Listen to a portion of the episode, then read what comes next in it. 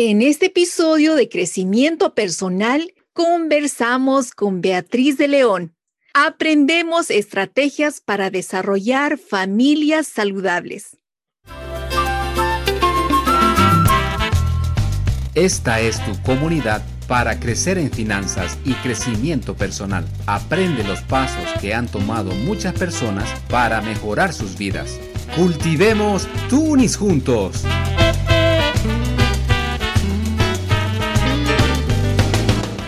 Bienvenidos a Cultiva Tunis Podcast. Soy Marta Condori. En este episodio de Cultiva Crecimiento conversamos sobre las características de familias saludables y qué hacer para que la nuestra sea una de ellas. Con este confinamiento largo en casa y muchos cambios debido a la pandemia, han sido momentos de mucha adaptación para cada miembro de la familia. Y tal vez en ocasiones no ha sido bonito, pero queremos saber cómo hacer esas interacciones de una mejor manera. Para esta conversación me acompaña nuestra querida Silvana Paredes. ¿Cómo estás, amiga? Aquí muy bien, contenta de estar compartiendo nuevamente en Cultiva Tunis Podcast. Contigo, Martita, con Beatriz de León y también con ustedes al otro lado de este mundo mágico de la tecnología. Vamos a ver consejos, lineamientos, qué podemos hacer para poder tener familias saludables, porque no solamente son las que están gorditas o flaquitas, no solo del cuerpo, sino de la mente. Vamos a ver si podemos conversar de todo ese tipo de actitudes y de acciones que debemos tomar. Por supuesto, Silvanita. Tenemos la alegría de compartir con una amiga de México, desde la provincia de Chiapas. Ella es psicóloga, terapeuta familiar con muchos años de experiencia. Nos conocimos en Edmonton hace unos seis años atrás. Betty fue una de las primeras personas que conocí cuando estaba recién llegada a Canadá. Por su amistad llegué a conocer a otros amigos en la comunidad y me sentí incluida de inmediato. Es una alegría reencontrarnos nuevamente para conversar. Bienvenida, Betty.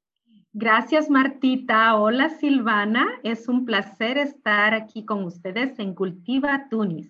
También me siento muy feliz de poder compartir con ustedes este espacio para conversar. Hola, Betty. Un gusto poder compartir esta plática. Saludos al bello país de México. Y antes de entrar al tema de hoy, queremos conocerte un poquito mejor. Cuéntanos acerca de ti, de tu persona. Claro que sí, Silvana. Soy psicóloga de profesión, estudié aquí en Chiapas, luego me fui al norte del país para hacer una maestría en relaciones familiares en una universidad cristiana. Siempre me he dedicado a la docencia y a dar terapia familiar. Cuando viví en Canadá, trabajé para una agencia de reunificación familiar. Sabes, Marta y Silvana, que para mí trabajar con familias cuyos hijos estaban bajo cuidado del gobierno y luchar porque esos niños tuvieran la oportunidad de regresar a vivir con sus padres realmente fue una actividad desafiante, pero fue muy enriquecedora. La disfruté mucho, puesto que trabajar con familias es mi pasión y ha sido mi pasión siempre. Actualmente vivo en México y durante la semana trabajo en mi consultorio dando terapia familiar y recientemente hemos creado CETEFAM, que es un centro donde se provee orientación a las familias. Y los fines de semana trabajo para una red de universidades que se llama ALIAT, con alumnos que cursan la maestría en terapia familiar. Y pues básicamente eso es.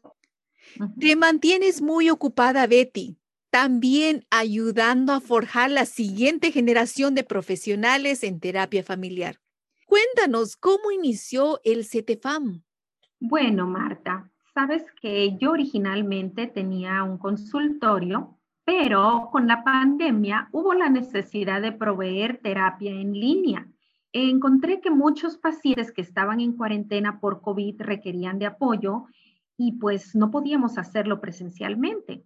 Mucha gente de fuera de México empezó a contactarme para requerir mis servicios y es allí donde me doy cuenta que pues tenemos que ofrecer ayuda más allá de nuestras fronteras. Por otro lado, con la concentración de población en las redes sociales durante la pandemia, vemos la oportunidad de proveer capacitación en línea a aquellos psicólogos, trabajadores sociales o pedagogos que también estaban en formación y es allí como CETEFAM se convierte en un centro de terapia familiar presencial en línea y a la vez un centro de capacitación a profesionales de la salud. Así que eso es lo que hacemos y es así como surgió CETEFAM. Es lindo que lo mencionas como una oportunidad. Betty, con los desafíos de estar más interconectados, está también la oportunidad de alcanzar a personas fuera de nuestro círculo inmediato. Realmente es una linda labor de entrega. La admiro. Betty, tú vivías en Canadá. ¿Cómo fue para ti emigrar nuevamente, a empezar otra vida en México? En muchos sentidos, reiniciando prácticamente después de tantos años de haber salido. ¿Cómo ha sido tu experiencia? Ciertamente comenzar otra vez es un desafío. Y ciertamente nosotros teníamos ya casi 10 años de vivir en Canadá y nos tocó emigrar de regreso a México. Tal vez para nosotros como adultos no tan complicado, pues regresamos a nuestro país de origen. Pero para mi hijo que había crecido en Canadá, el clima fue muy inconveniente pues vivimos de un país con frío extremo a un calor extremo, ¿no? En verano llegamos a tener 40 grados, pero el ser humano tiene la capacidad increíble de adaptarse y ha sido una experiencia de aprendizaje para todos nosotros y nos ha fortalecido mucho. Esos extremos es como pasar del freezer al horno. Un desafío. Martita. Un desafío para su sistema de enfriamiento corporal. Frecuentemente conversamos acerca del ajuste inmigrante, refiriéndonos a nuestra experiencia inmigrante al llegar a Canadá, pero el tuyo es inverso. ¿Cómo fue esa experiencia para tu familia? ¿Y desde el aspecto laboral? Sí, Martita, fíjate que el retorno fue bueno. No habíamos visto a la familia en muchos años mi hijo no conocía a sus abuelos ni a otros familiares y ahora pues disfrutamos mucho la convivencia con ellos. Esa red de apoyo nos dio la fuerza para establecernos en lo laboral. Es cierto que nos llevó un poquito de tiempo, pero nos gusta ser emprendedores. Y cuando llegamos, establecimos una escuela de inglés. Es una parte de nuestra vida o de mi vida que no conté al inicio, desde los 17 años se inicié con mi carrera laboral como maestra de inglés y ahora me tocó retomar esa parte de mi vida para establecernos. Ahora con la llegada de la pandemia, la escuela se detuvo, pues acá en México las escuelas cerraron desde marzo del año pasado. Llevamos más de 14 meses con las escuelas cerradas, pero yo ya tenía el consultorio en ese momento y justamente con la pandemia hubo mayor necesidad de atención emocional y la gente empezó a llamarme más, así que ahora estoy dedicada 100% al consultorio. Realmente la pandemia trajo muchos cambios y yo diría que a todo el mundo. También una mayor necesidad de tus conocimientos como terapeuta. Las familias en todo el mundo han tenido que enfrentarse hay innumerables desafíos de clases en línea, trabajo en casa y la parte más grave, la de convivir de manera diferente unos con otros en la misma casa, haciendo las actividades que se hacía afuera, tener que compartirlas dentro de casa. Partiendo de la premisa que la familia es la base de la sociedad y que la familia es también el fundamento del desarrollo físico, mental, social, espiritual del ser humano, ¿Qué constituye una familia saludable para ti, Betty? Quisiera llevarlos a las imágenes de los programas de televisión que muestran a familias perfectas y pueden hacernos sentir hasta un poco celosos, ¿cierto? Sí. Todo parece tan hermoso y nosotros anhelamos tal vez esa familia que estamos viendo en televisión, sin embargo, al examinar la vida de las familias de esos actores, nos damos cuenta que están muy lejos de ser realidad. Estos actores también enfrentan desafíos al interior de sus propias familias, como los podemos enfrentar cada uno de nosotros. A lo que quiero llevarlos es a que pensemos a que las familias reales tienen problemas. ¿Cierto, Martita? Por supuesto. Las familias reales no son perfectas. Vivir dentro de una familia significa vivir en un cambio constante. Las familias pasamos por un ciclo de vida y vamos atravesando etapas de cambio, pero esos cambios muchas veces causan estrés al interior de nuestra familia.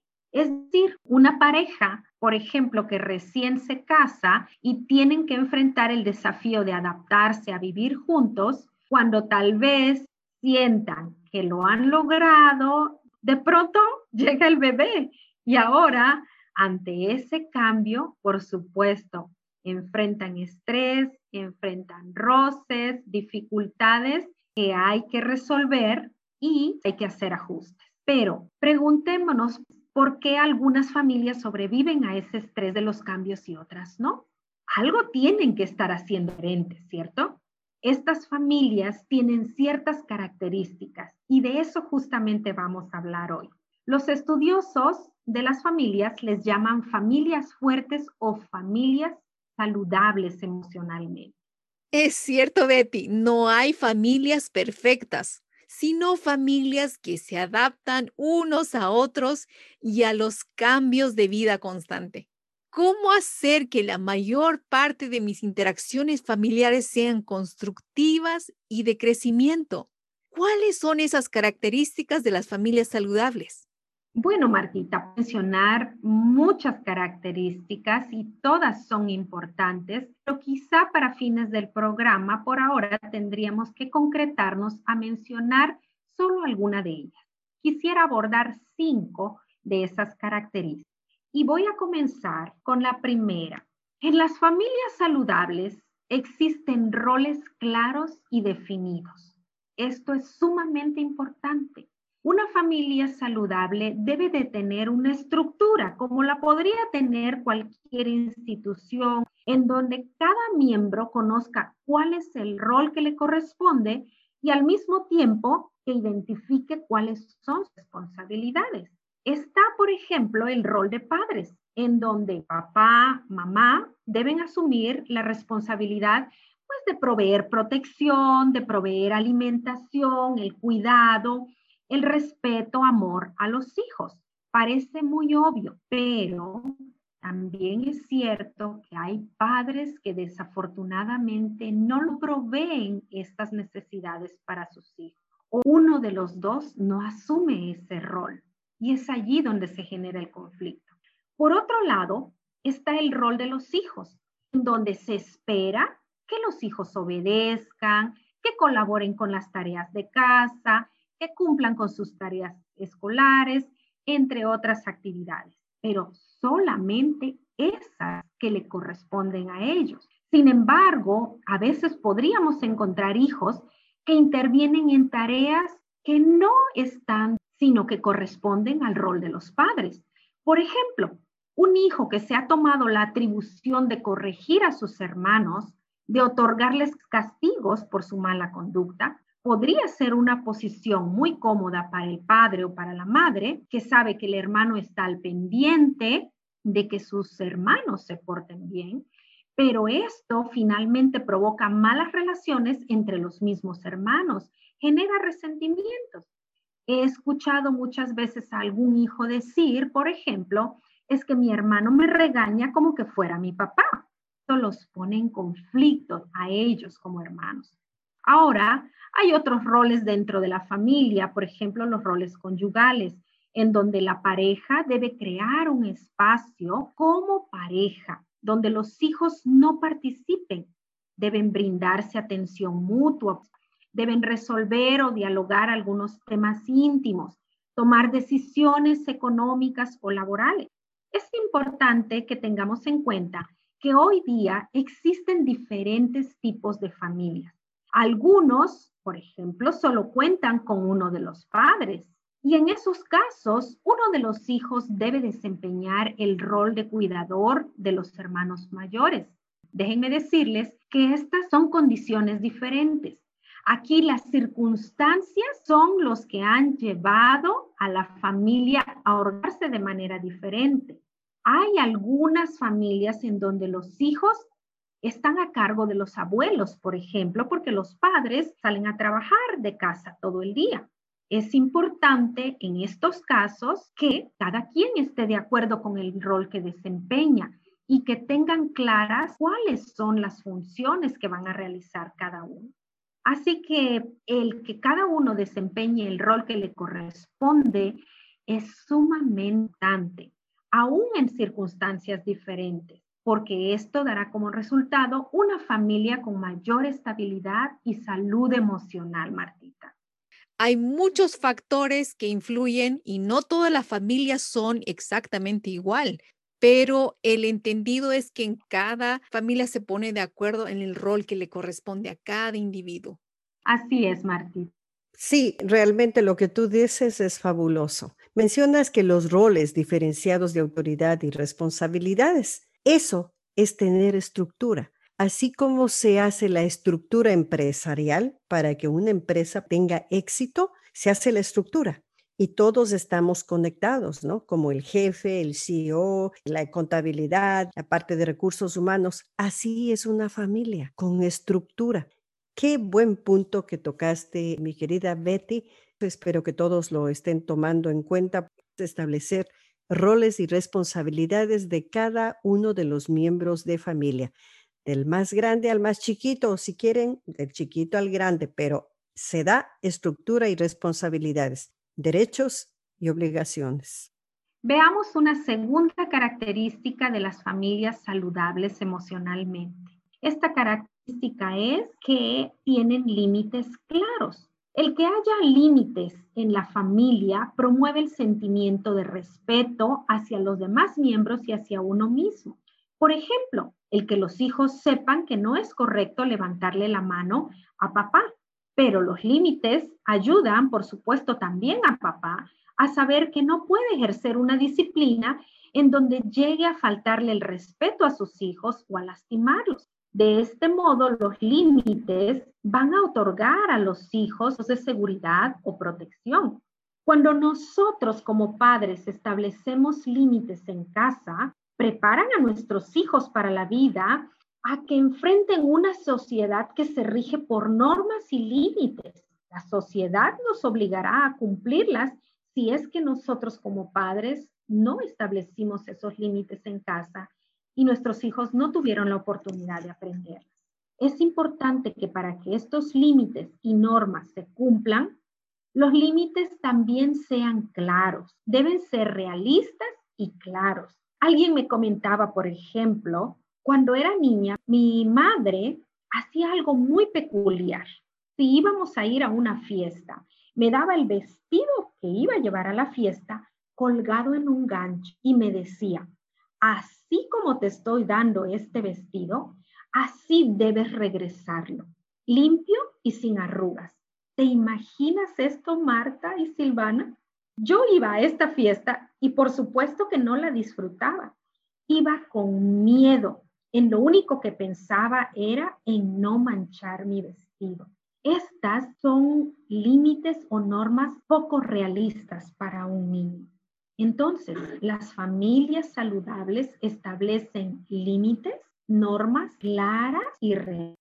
Estoy pensando en la cuerda de saltar donde dos personas giran la cuerda a ambos extremos. Un juego de balance, destreza y equilibrio que permite a los participantes saltar. Si la cuerda está muy apretada, nadie puede saltar. Y si está muy suelta, la cuerda no gira con precisión y puede causar serias lesiones. Este es un ejemplo en el que el equilibrio medio es el adecuado, también en los límites el equilibrio es importante, no siendo muy permisivos ni muy estrictos con los hijos. Buen punto. La tercera característica es la comunicación. Déjenme decirles, Silvana y Martita, que solamente de este tema hay mucho que decir respecto a la comunicación. Creo que quisiera darles algunos tips. Me voy a detener un poquito más en esta característica. Una primera pauta que debemos recordar en la comunicación es que debemos evitar las críticas. Cuando criticamos a alguien, su primera reacción va a ser ponerse a la defensiva, contestarnos con alguna palabra hiriente o tal vez si son nuestros hijos, bueno, no nos contesten, pero podemos estarlos lastimando. Cuando decimos, por ejemplo, nunca pones atención a lo que te digo, este estilo de comunicación puede ser un foco de conflicto porque está construida en una forma de crítica. Si en lugar de esto dijéramos, he notado que has estado distraído últimamente. En esta última frase no hay acusación y al mismo tiempo estás mostrando interés porque tu hijo o tu pareja se encuentren bien. Una segunda pauta que debemos recordar es que es importante evitar las generalizaciones siempre haces lo mismo. Este tipo de expresiones va a crear barreras. Es más constructivo y más provechoso si se toma una situación específica y en forma concreta. Por ejemplo, ayer cuando te pedí que sacaras la basura y no lo hiciste, me sentí ignorada. Aquí no existe ninguna acusación. Así que esta es otra pauta que podríamos poner en práctica en nuestra comunicación. Esto nos lleva a la siguiente pauta, hablar en primera persona. Es importante hablar a partir de nosotros y hablar de nuestros sentimientos. Usar el yo. Yo siento, yo pienso, por ejemplo. Cuando dices, me siento mal cuando haces esto. Eso suena muy diferente a decir, eres un desconsiderado. Lo primero, cuando digo me siento mal cuando haces esto, esa es una invitación a que la persona empatice conmigo, a que se ponga en mi lugar.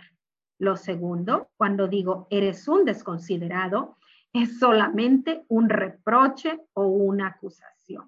Una última pauta dentro de la comunicación es cuidar el tono emocional. Nuestro tono emocional habla de cómo nos sentimos interiormente en un momento determinado y lo vamos a expresar en nuestra forma de hablar y también en nuestra postura corporal. Especialmente en un momento de tensión o de conflicto, debemos tratar de rebajarlo. Uno o dos escalones pues tiende a subir y no nos damos cuenta. A veces alguien podría encontrarnos en una discusión diciendo, pero mira cómo me hablas. Y tú podrías estar diciendo, es que no estoy gritándote, pero quizás si pudiéramos escucharnos, nos daríamos cuenta que en realidad nuestro tono de voz se ha elevado. Claro, tenemos que ser muy conscientes de esto. En las familias donde los miembros han aprendido a comunicarse, son familias fuertes y unidas. Y pues eso es lo que todos queremos, entonces, pues vale la pena invertir en desarrollar esta habilidad por muy complicada que parezca. Resumiendo, es evitar las críticas, las generalizaciones, hablar en primera persona y también disminuir el tono emocional. Así es, Martita. Esas son pequeñas recomendaciones respecto a nuestra comunicación en familia. Si nosotros estamos aquí sentados Tú estás allá, Martita está en otro lado y yo estoy aquí, estamos haciendo comunicación. Eso es también la familia. Es muy importante tener una comunicación, pero no piensen en la comunicación cuando se da opiniones en la política, en que se pelea y se pega de gritos. No, tiene que ser una comunicación, un ambiente de confianza y de amor con aquellos que más cercanos a nosotros están. Es nuestra familia. Entonces tenemos que abrirnos todos. Me alegro muchísimo, Betty, que estemos tocando este tema. Veamos una cuarta característica de las familias emocionalmente saludables. En estas familias se aceptan las diferencias de opiniones porque aceptamos que somos seres individuales, cada uno piensa y siente diferente. Ya dijimos que en todas las familias hay conflictos, La diferencia es cómo se enfrentan los conflictos. Cuando yo pienso de manera diferente a mi hermano, en realidad lo único que quiero es que se hagan las cosas como yo pienso que deberían ser. Y justo aquí puede surgir una diferencia. O simplemente luchamos porque nuestro punto de vista sea el que gane y utilizamos cualquier estrategia como palabras hirientes, tonos de voz áspero para que pueda ganar mi opinión, para hacer lo que yo decida, o podemos elegir la estrategia de las familias saludables, estar abiertos a que podemos tener diferentes opiniones. Estamos abiertos a negociar, a ceder y a trabajar para encontrar soluciones y algo que es fundamental, vamos a estar abiertos a hacer cambios. Qué desafiante puede llegar a ser, pero esto no es algo que surge al azar. Las familias que manejan el conflicto adecuadamente es porque han trabajado arduamente para relacionarse de manera diferente. Por ejemplo, han puesto límites para no usar un lenguaje ofensivo en casa o tienen como regla no levantar la voz. Practican los consejos de la Biblia.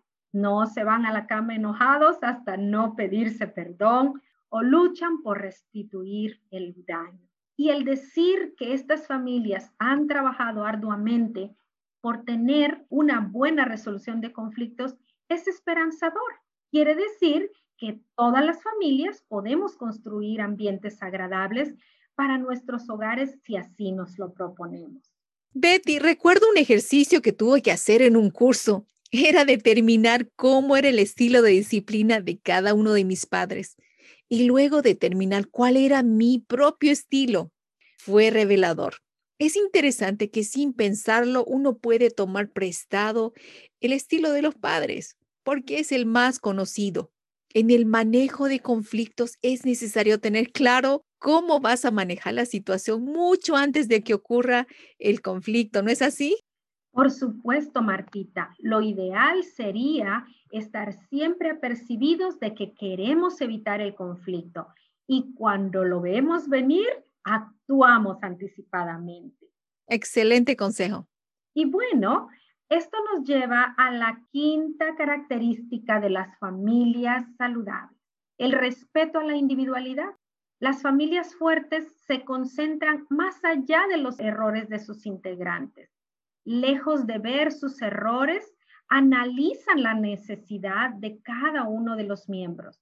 Cada uno de ellos se sienten libres de ser ellos mismos, aceptan y aprecian a la otra persona. Incluso ayudan a los demás para que puedan lograr ser ellos mismos, para que puedan crecer como personas para que puedan aprender a ser diferentes y se respetan esas individualidades. Es importante recordar que cada quien tiene su propia visión de las cosas. Ahora, Betty, para convertir estas cinco características de familias saludables a la práctica inmediata, ¿qué acciones podemos tomar hoy mismo con nuestras familias? Dinos tú, Betty, cómo lo podemos hacer de una manera accesible a todos los miembros de familia. Gracias, Silvana, por llevarnos a este punto en donde debemos resumir y concretar por dónde comenzar. Porque a veces podemos escuchar muchas recomendaciones, pero ¿y luego qué hacemos con todas ellas? Creo que puedo concluir con lo siguiente. La comunicación es un aspecto clave. El escucharnos es importante creo que un buen comienzo podría ser reunir a nuestra familia o reunirnos con nuestra pareja y hablar de las principales dificultades que estamos afrontando como familia. Y a partir de allí podemos priorizar. Si hay dos o tres dificultades que están presentes en este momento, ya las tienen identificadas, ahora elijan por dónde quieren iniciar. Por ejemplo, si nos está trayendo mucha dificultad la comunicación, bueno, establezcamos algunas reglas de cómo queremos comunicarnos. Si nos está trayendo problemas, la falta de límites claros, entonces es allí por donde podemos comenzar. Reunirnos como familia para conversar Es un punto excelente. ¿Qué tan frecuentemente debemos reunirnos con nuestras familias para tener estas conversaciones? ¿Será una vez semanal, una vez mensual? ¿Qué aconsejas? Creo que el consejo es reunámonos tantas veces como sea necesario. Podemos reunirnos y tomar acuerdos y podemos establecer en esa misma reunión una fecha próxima en que podemos revisar cómo nos ha ido con nuestra práctica. Entonces, no hay una regla que nos diga que tan frecuentemente debemos reunirnos. Cada familia puede establecer sus tiempos de acuerdo a sus necesidades.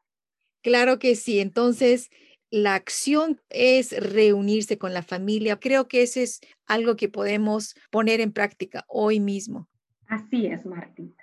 De manera personal, Betty, yo estoy muy agradecida de poder compartir este tiempo contigo, en que nos hayas abierto un poquito más la mentalidad, los ojos, como decimos normalmente, y saber que sí se puede accionar ponerlo en práctica inmediata.